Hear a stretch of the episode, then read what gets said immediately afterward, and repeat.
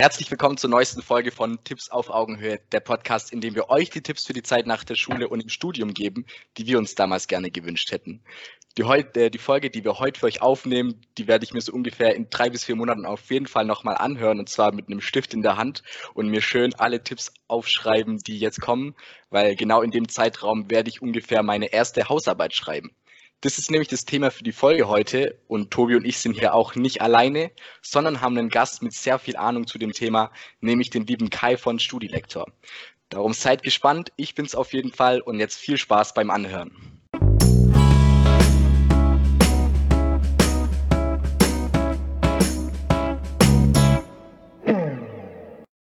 Ja, Kai, grüß dich auf jeden Fall. Vielen Dank erstmal, dass du dir nach deinem Feierabend noch Zeit für uns genommen hast. Vielleicht kannst du dich einmal kurz vorstellen und erklären, woher dein Wissen rund um das Thema Hausarbeiten kommt. Ja, danke, das mache ich gerne. Ja, ich leite Studielektor. Das ist das größte Wissenschaftslektorat in Deutschland.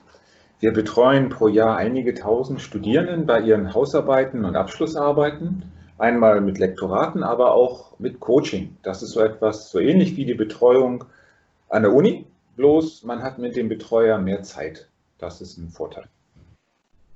Okay, sehr kurz umrissen. Das ist schon mal sehr gut für die Einleitung.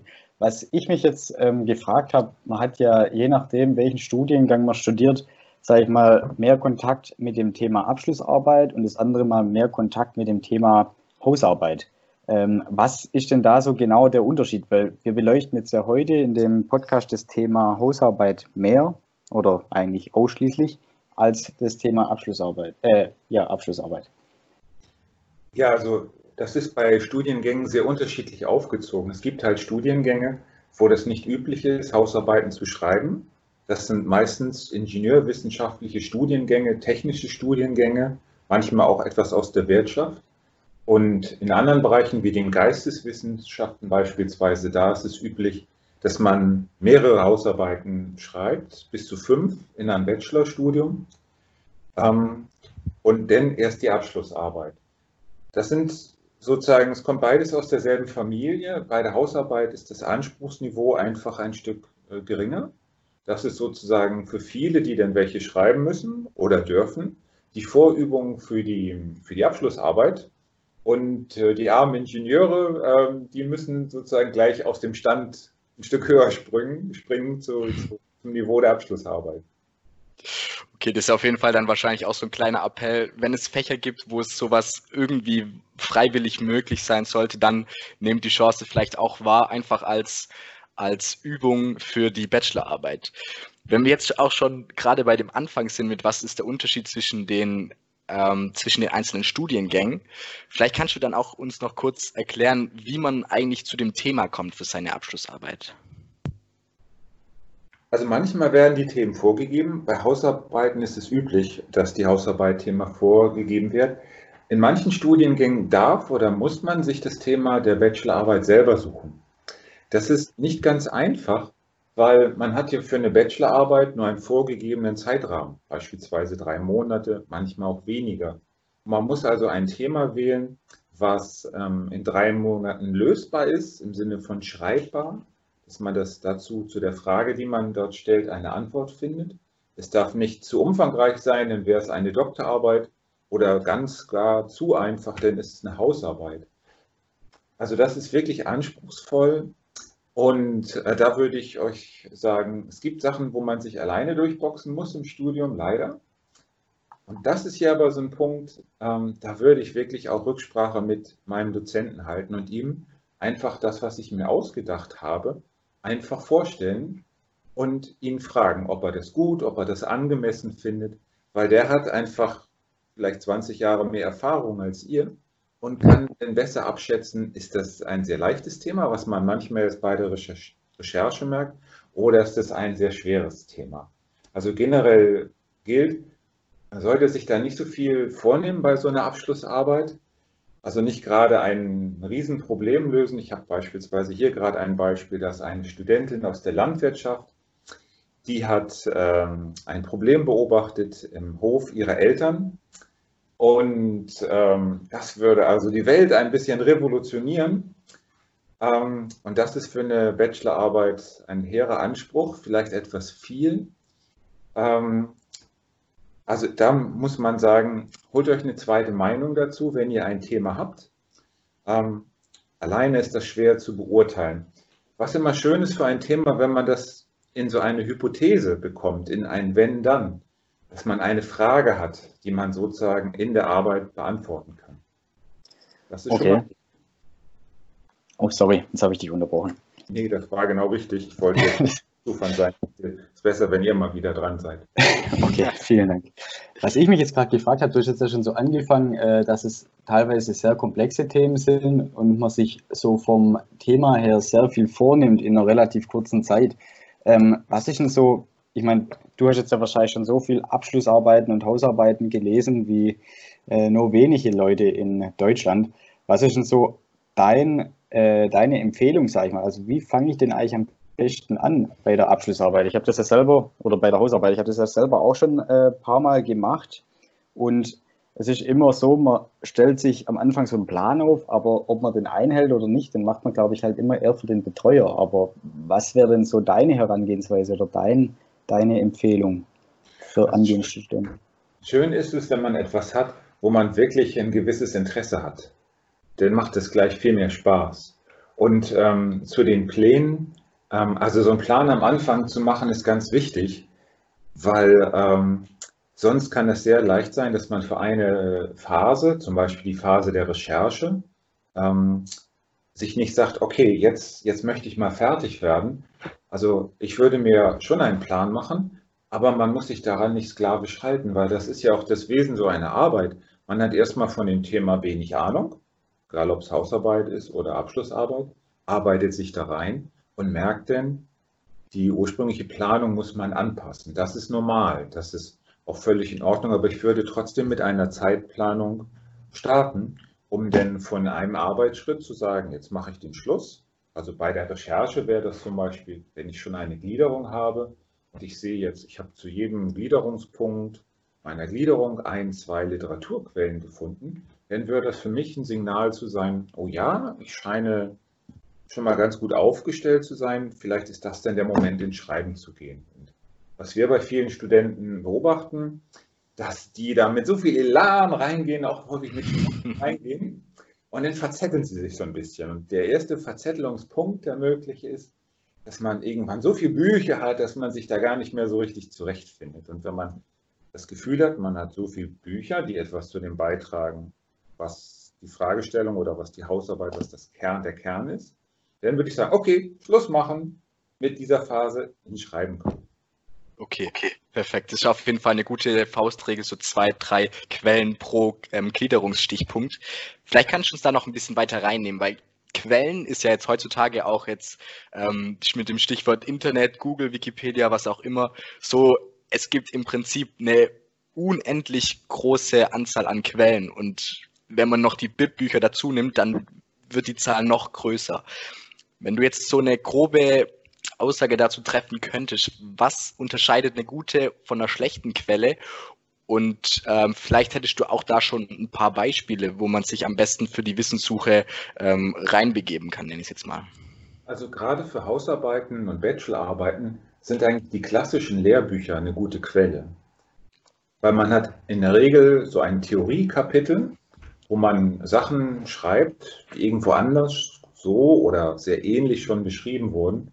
Und wenn man ein, ein etabliertes Lehrbuch hat, zum Beispiel aus dem Springer Verlag oder aus einem anderen renommierten Verlag, und man sieht, boah, das ist die fünfte Auflage und das hat ein Professor XY geschrieben mit drei, vier anderen Leuten, dann kann man sich sicher sein, dass dieser Inhalt mehrfach immer wieder verbessert, optimiert, auf Richtigkeit überprüft wurde.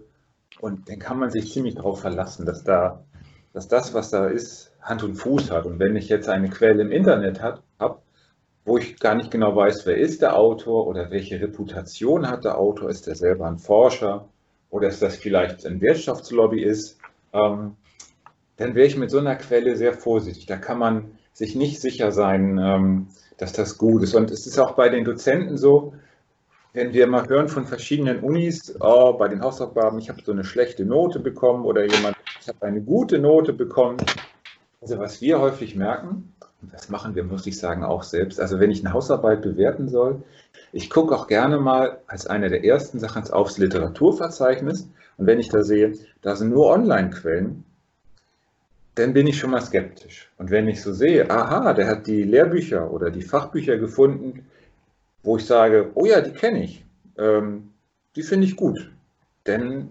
hat, hat die Hausarbeit gleich für mich einen viel besseren Start. Das hört sich sehr gut an und ist, glaube ich, auch ziemlich interessant, weil ich glaube, Wikipedia würde jetzt nicht so gut ankommen als dir, oder? Wikipedia ist ein totaler Sonderfall, weil alle nutzen Wikipedia, auch die Professoren. Aber in anderer Weise. Und zwar, Wikipedia ist schön, um sich mal einen kurzen Überblick zu verschaffen, was ist eigentlich mit diesem Begriff oder mit dieser Theorie gemeint, die da beschrieben wird. Und dann gibt es am Ende ja mal die Literaturquellen. Und ähm, die Literaturquellen sind ein Schatz, den man gerne übersieht. Weil bei Wikipedia kann man sich auch wieder nicht sicher sein, wer hat das geschrieben, welche Qualität hat das.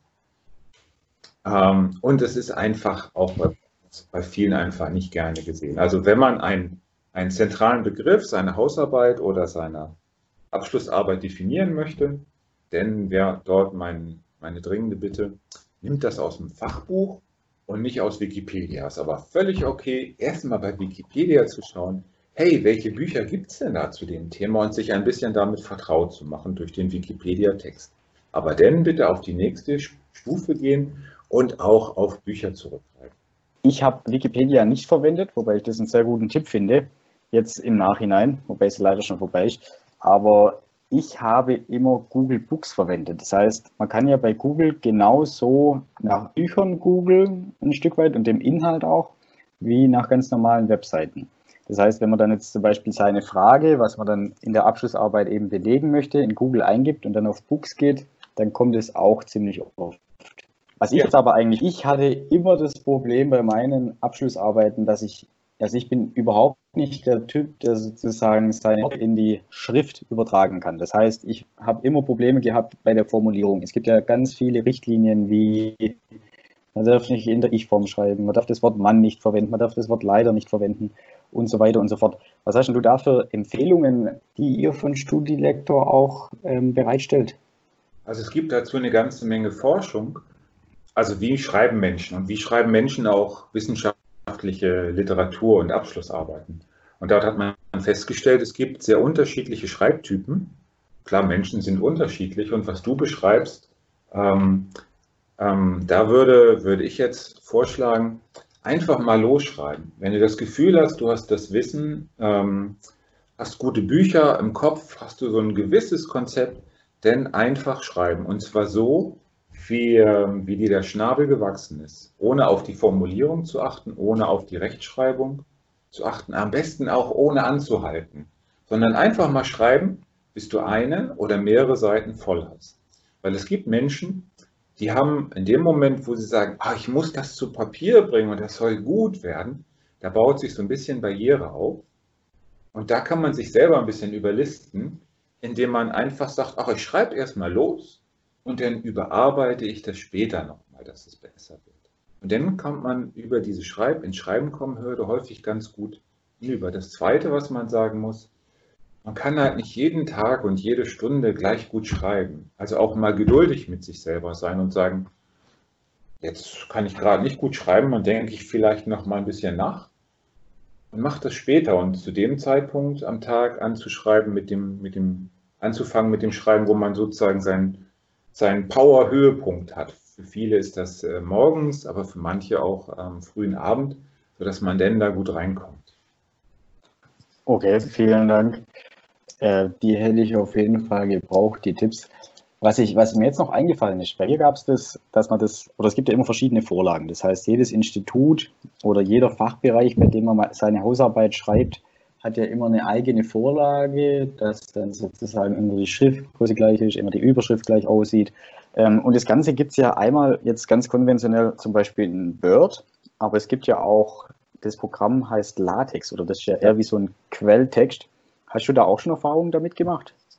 Ja, LaTeX ist eigentlich ein Standard, wo es verschiedene Editoren gibt, ist sozusagen die Überbegriff dafür, wie man das speichert und wie das formatiert. Auch dafür gibt es Vorlagen. Wir hätten beispielsweise auch eine. Aber wie du richtig sagst, jeder Fachbereich hat so seine eigenen Vorlieben an Schriftgröße oder auch an Zitieranforderungen, ähm, dass man eigentlich einmal dort sich informieren muss, ähm, was passt. Also mit LaTeX anzufangen, man hat mehr Freiheiten als bei Word. Man kann den Text subtiler formatieren. Es bietet eine ganze Reihe Vorteile. Es gibt auch grafische Editoren, aber da muss man sich ein bisschen Zeit nehmen, wenn man da wirklich rein möchte.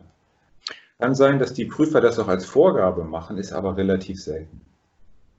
Okay, wir hatten jetzt schon so ein paar Tipps, die du gegeben hast. Einmal zum Beispiel, dass das Thema ähm, einen selber interessiert soll. Wenn man eine Schreibblockade hat, einfach mal anfangen zu schreiben, am besten zu dem Zeitpunkt, wo man am meisten Energie hat.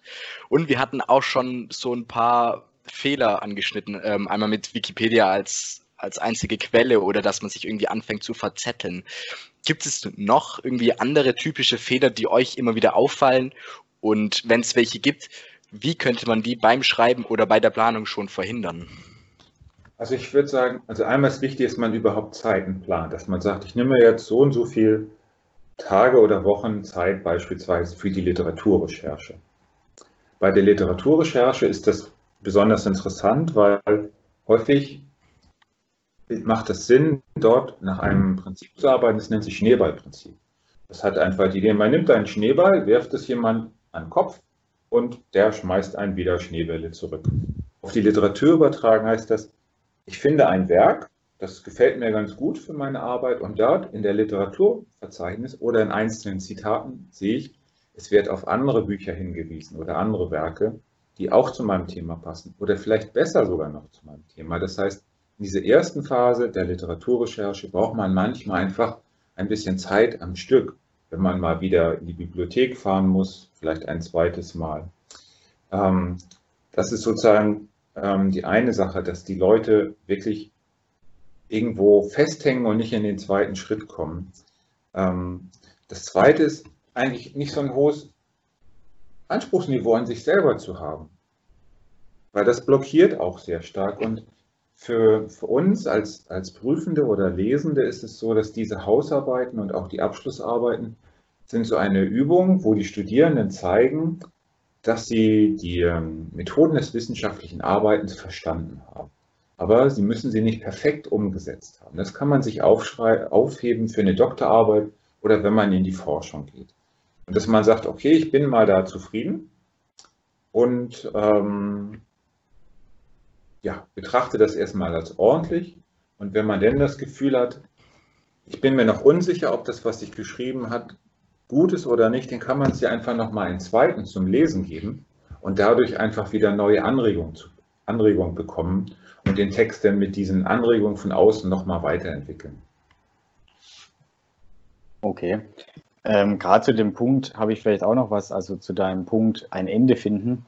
Es ist ja so, man kann auch die Abschlussarbeiten bzw. Hausarbeiten immer wieder verlängern. Das heißt, man hat ja immer so eine Frist, wie du auch vorhin schon gesagt hast, mhm. aber man kann die ja immer dementsprechend noch erweitern. Das heißt, ich habe auch verschiedene Freunde im Studium gehabt, die haben genau wie du gesagt hast, das Ende nicht gefunden und haben sich dann in Details, Details, Details verzettelt und dann verlängert, verlängert und dann teilweise, sage ich mal, wirklich äh, ums Doppelte oder um die Hälfte von der Zeit, die Hausarbeit und Abschlussarbeit länger geschrieben.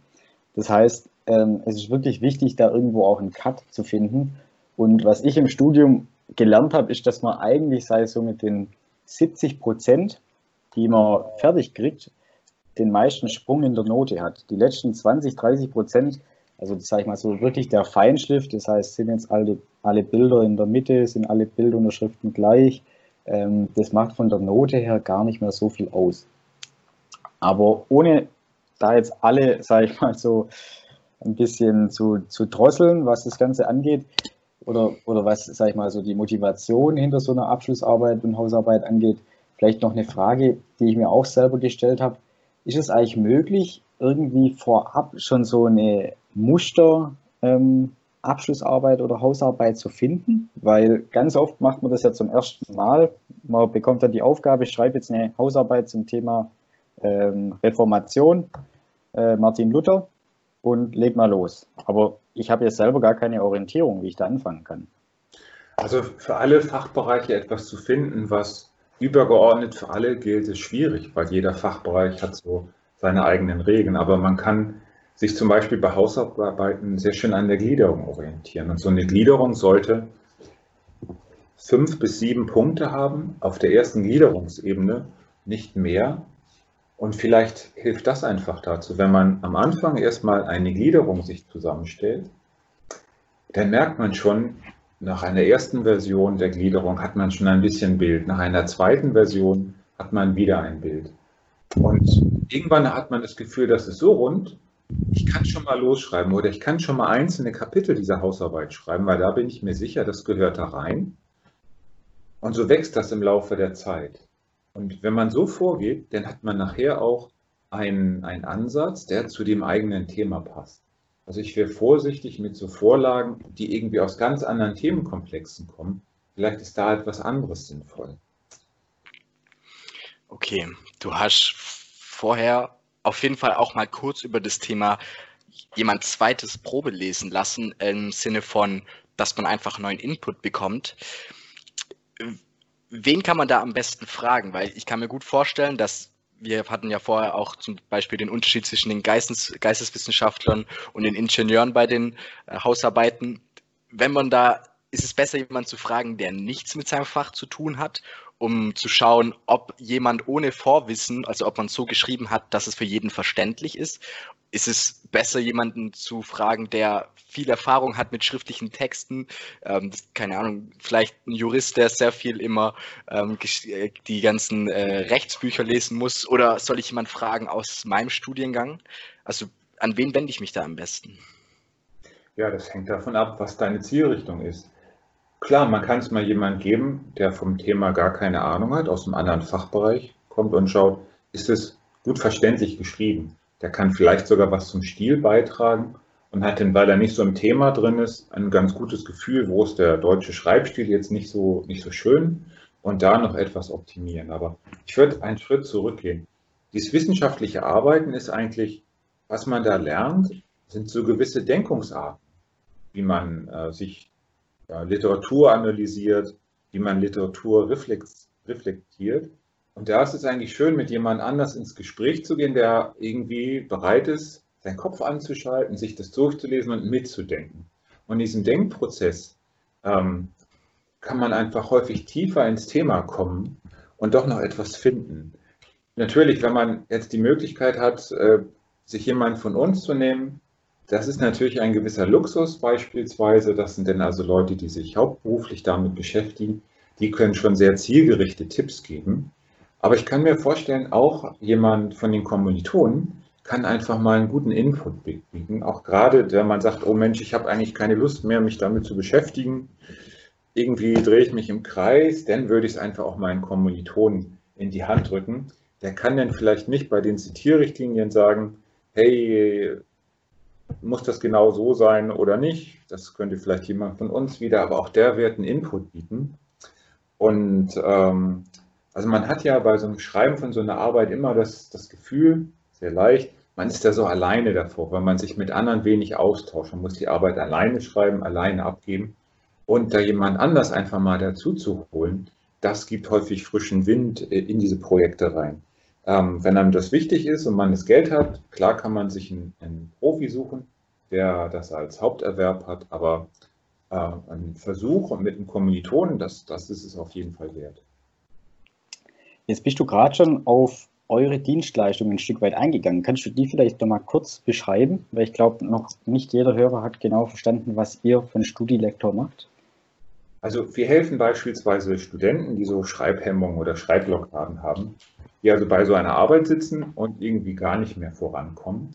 Und die beraten wir am Telefon oder über Skype, dass sie wieder ins Schreiben kommen. Das heißt, eigentlich kann jeder, der sagt, oh, ich brauche eine zweite Meinung zu meiner Arbeit, äh, uns anrufen und sagen, hey, liest dir das durch, was ich geschrieben habe, oder ich bin mit meiner Gliederung noch nicht zufrieden, lass uns da mal gemeinsam drüber diskutieren. Da sind wir offen für alles. Und ähm, auf der anderen Seite lesen wir auch fertige Arbeiten und kommentieren die dann. Natürlich Rechtschreibung, Stil verbessern wir, aber wir probieren vor allen Dingen Inputs zu geben, sodass man die Arbeit inhaltlich noch ein bisschen verbessern kann. Und wir schreiben auch so Kommentare, so ähnlich wie das der Prüfer macht, wenn er die Arbeit nachher bewertet. Und aus diesen übergeordneten Kommentaren, da kann man dann wieder Sachen rausziehen, um die Arbeit weiter zu verbessern. Das sind so zwei Bereiche, die wir machen. Wir machen das für Studenten, aber wir machen das genauso für Professoren beispielsweise. Das ist auf jeden Fall eine richtig wertvolle äh, Mischung. Einfach nur, ihr gebt Tipps, dass man ins Schreiben kommt und ihr gebt auch Tipps, was man schreiben muss. Das ist ja im Endeffekt so ganz grob gesagt das, aus was jede Hausarbeit beziehungsweise eigentlich jede Abschlussarbeit besteht. Darum ähm, glaube ich auf jeden Fall, ich werde mich so in drei, vier Monaten mal bei euch melden und nach dem ein oder anderen Rat fragen. Wie ist es dann, wenn ich meine Hausarbeit bei euch irgendwie einreiche? Wer liest die dann und kannst du uns da einfach mal in so einen Prozess mitnehmen, wie das Ganze bei euch ablaufen würde? Ja, also es wäre schön, denn wenn du uns einen Teil deiner Arbeit schicken würdest, ähm, dann können wir sehen, welches Thema wird da behandelt, wie lang die Arbeit ist und dann geben wir dir einen Festpreis, ähm, zu dem wir das lesen würden und verbessern würden. Aber ich würde es erstmal vielleicht sogar ohne das probieren. Das ist, also unsere Organisation ist so etwas wie ein, ein zweites Netz. Ähm, wenn man das Gefühl hat, hey, ich bin da richtig gut durchgekommen, und sehr zufrieden mit der Arbeit, dann würde ich durchaus das, äh, die breite Brust haben und es einfach so mal abgeben. Aber wenn man sagt, ich komme in Stocken oder ich bin mir unsicher oder ich brauche irgendwie eine Eins, dafür mir ist das ganz besonders wichtig, dann kannst du dich natürlich gerne an uns wenden. Das ist unser Job, sozusagen Studierenden da weiterzuhelfen. Und wie genau sieht es jetzt aus? Weil ihr habt ja, oder du hast ja vorhin auch von Geisteswissenschaften gesprochen. Das heißt, ihr habt dann immer sozusagen Spezialisten für jeden Studiengang, wo ihr das auch fachlich sozusagen überprüft, oder ist das dann immer nur ähm, das Layout und der Inhalt?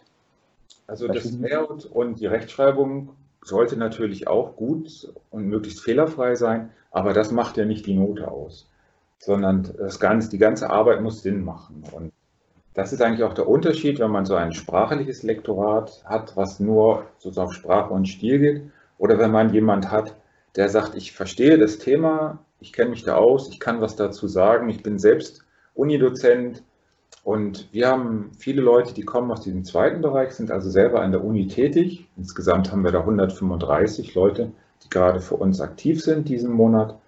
Ja, und da ist eigentlich aus jedem Fachbereich jemand dabei. Insofern können wir das dann immer matchen zu den Arbeiten, dass jeder eine Arbeit liest, wo er dann wirklich vom Thema Ahnung hat. Und es dauert nicht lange. Also bei einer Hausarbeit sind wir eigentlich so in zwei, maximal drei Tagen fertig, bei kleinen Abschlussarbeiten auch. Und bekommst du halt einige Anmerkungen, ein kleines Schreiben dazu, viele Verbesserungen im Text. Und dann brauchst du selber noch mal ein bisschen Zeit, dir das durchzulesen. Vielleicht sagst du denn, oh, ich schreibe noch mal einen Absatz neu irgendwo oder dazu, wo jemand meinte, der fehlt vielleicht noch. Das ist so in etwa der Prozess. Okay, das heißt, ihr seid auf jeden Fall auch keine Ghostwriter, wenn ich das richtig verstanden habe. Nein, um Gottes Willen. Ach, schade. also das, das, das würde ich schade finden, wenn, wenn jetzt jemand sagt, oh, ich, ich, ähm, ich habe da so viel Muffensausen vor, dass ich das einem Ghostwriter gebe. Das ist ja ein Prozess, man arbeitet sich da mit der Zeit rein und man muss ja auch sagen, es hat einen Sinn, dass das im Curriculum der Uni steht. Man lernt etwas daraus und also ich bin jetzt kurz über 50, aber wenn ich mich so an meinem Studium zurückerinnere, was hat mir am meisten geholfen, dann muss ich sagen, also dieses Literatur zu, gut zu lesen, gut auszuwerten, Sachen in Beziehung zu setzen, mir einen Plan machen können, ähm, das hat mir eigentlich im Leben am meisten geholfen und das habe ich ähm, bei der Abschlussarbeit vor allen Dingen auch gelernt. Also es ist eigentlich eine schöne Sache, die, die Spaß machen kann. Und äh, für allen, die damit auf Kriegsfuß stehen, möchte ich sagen, habt nicht so einen hohen Anspruch an euch. Ihr, ihr müsst bei einer Abschlussarbeit vielleicht gar nicht so hoch springen, wie ihr denkt, damit sie dem Prüfer gefällt. Ähm, startet einfach, legt los. Perfekt, so ist es. Und äh, vielleicht, also kurz auch ähm, aus meinem Interesse raus, du hast ganz am Anfang, als du Studielektor vorgestellt hast, kurz auch erwähnt, dass ihr nicht nur das ganze Thema rund um Hausarbeiten, Abschlussarbeiten, ähm, ich nenne es jetzt mal verbessern, durchlesen, Tipps geben, macht, sondern eben auch Coaching. Jetzt ist so ein bisschen in meinem Bild, okay, ich habe eine grobe Vorstellung von Coaching an von Studenten, weil wir ja irgendwie in Anführungszeichen sowas auch machen. Wie läuft das ganze Coaching bei euch, bei euch ab und um was für Themen geht es da eigentlich? Also es kann beispielsweise auch um die Abschlussarbeit gehen, dass, dass jemand sagt, aus irgendeinem Grund komme ich mit meiner Arbeit nicht voran.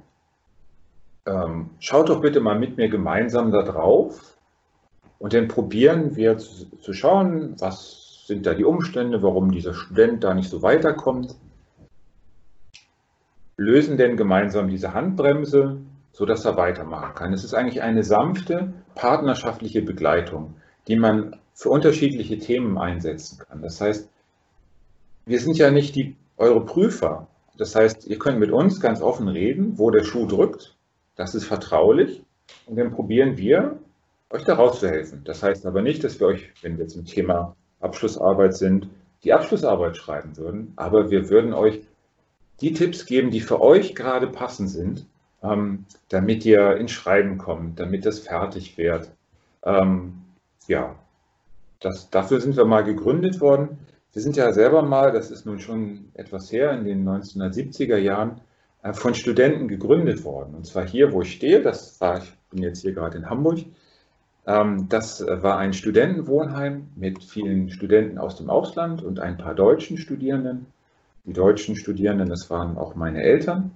Und äh, die einen haben Texte korrigiert und die Studenten, die jetzt nicht Muttersprachler waren in der deutschen Sprache, die haben beispielsweise Essen gekocht, den Garten umgegraben, andere Sachen gemacht und so hat man sich gegenseitig geholfen. Und diesen Charakter haben wir heute immer noch, wobei das jetzt so ist, dass die ehemaligen Studenten sind natürlich jetzt Dozenten, Professoren von damals, haben also sich etwas verändert. Und äh, die Studenten ja, sind nach wie vor aus allen Bereichen, alle Fächer, alle Länder. Und das macht mir selbst viel Spaß, damit zu werden. Okay, das hört sich nach einer coolen Entstehungsgeschichte an. Was ich jetzt vielleicht noch für eine Frage habe, die ist ein bisschen schwierig. Und zwar habe ich, ihr habt ja vorhin gesagt, oder du hast gesagt, dass ihr dann immer Kommentare auf einer Seite lasst, also was man verbessern kann und was nicht. Hast du da vielleicht so eine grobe Richtlinie, wie viele Kommentare einen da pro Seite erwarten? Also ist es schwierig, weil es ja von bis geht, aber so circa im Durchschnitt? Also wir schauen schon, dass wir nicht mehr als zwei, drei Kommentare am Rand machen. Es gibt natürlich mal Seiten, die haben vielleicht etwas mehr, aber also typischerweise bei einer Abschlussarbeit, wir wissen ja auch, wann die Abgabe dieser Arbeit ist. Und wenn wir jetzt eine Arbeit bekommen und wir wissen, die muss in vier Tagen abgegeben werden, dann halten wir uns mit den Kommentaren zurück und nehmen einfach die Kommentare rein, die uns am wichtigsten sind, wo wir sagen, da müsst ihr wirklich noch etwas machen, weil das wird dem Prüfer aus den Gründen nicht gefallen. Bitte investiert eure Zeit. Also man wird nicht überfallen mit Sachen. Und ähm, die Kommentare verändern sich auch, weil wenn man eine Hausaufgabe, so eine Hausarbeit hat, dann ist das Niveau, was da gefordert ist, nicht so hoch. Da geben wir zum Stil, zur Struktur, zum roten Faden ähm, Tipps. Und wenn es dann nachher in die Abschlussarbeiten oder auch in eine Dissertation geht, dann geht das schon sehr um die Frage, wie wird argumentiert, ist das schlüssig, ähm, sind da auch wirklich die richtigen Quellen verwendet. Ähm, Insofern passen wir unsere Kommentare immer sehr an den Studenten an. Deswegen ist es uns auch wichtig, dass wir, bevor wir so einen Auftrag annehmen, gerne mal mit dem Studenten am Telefon sprechen, weil dann kriegen wir so ein bisschen Eindruck von ihm, ähm, wo die starken Stärken und Schwächen sind und auch, was der von uns braucht.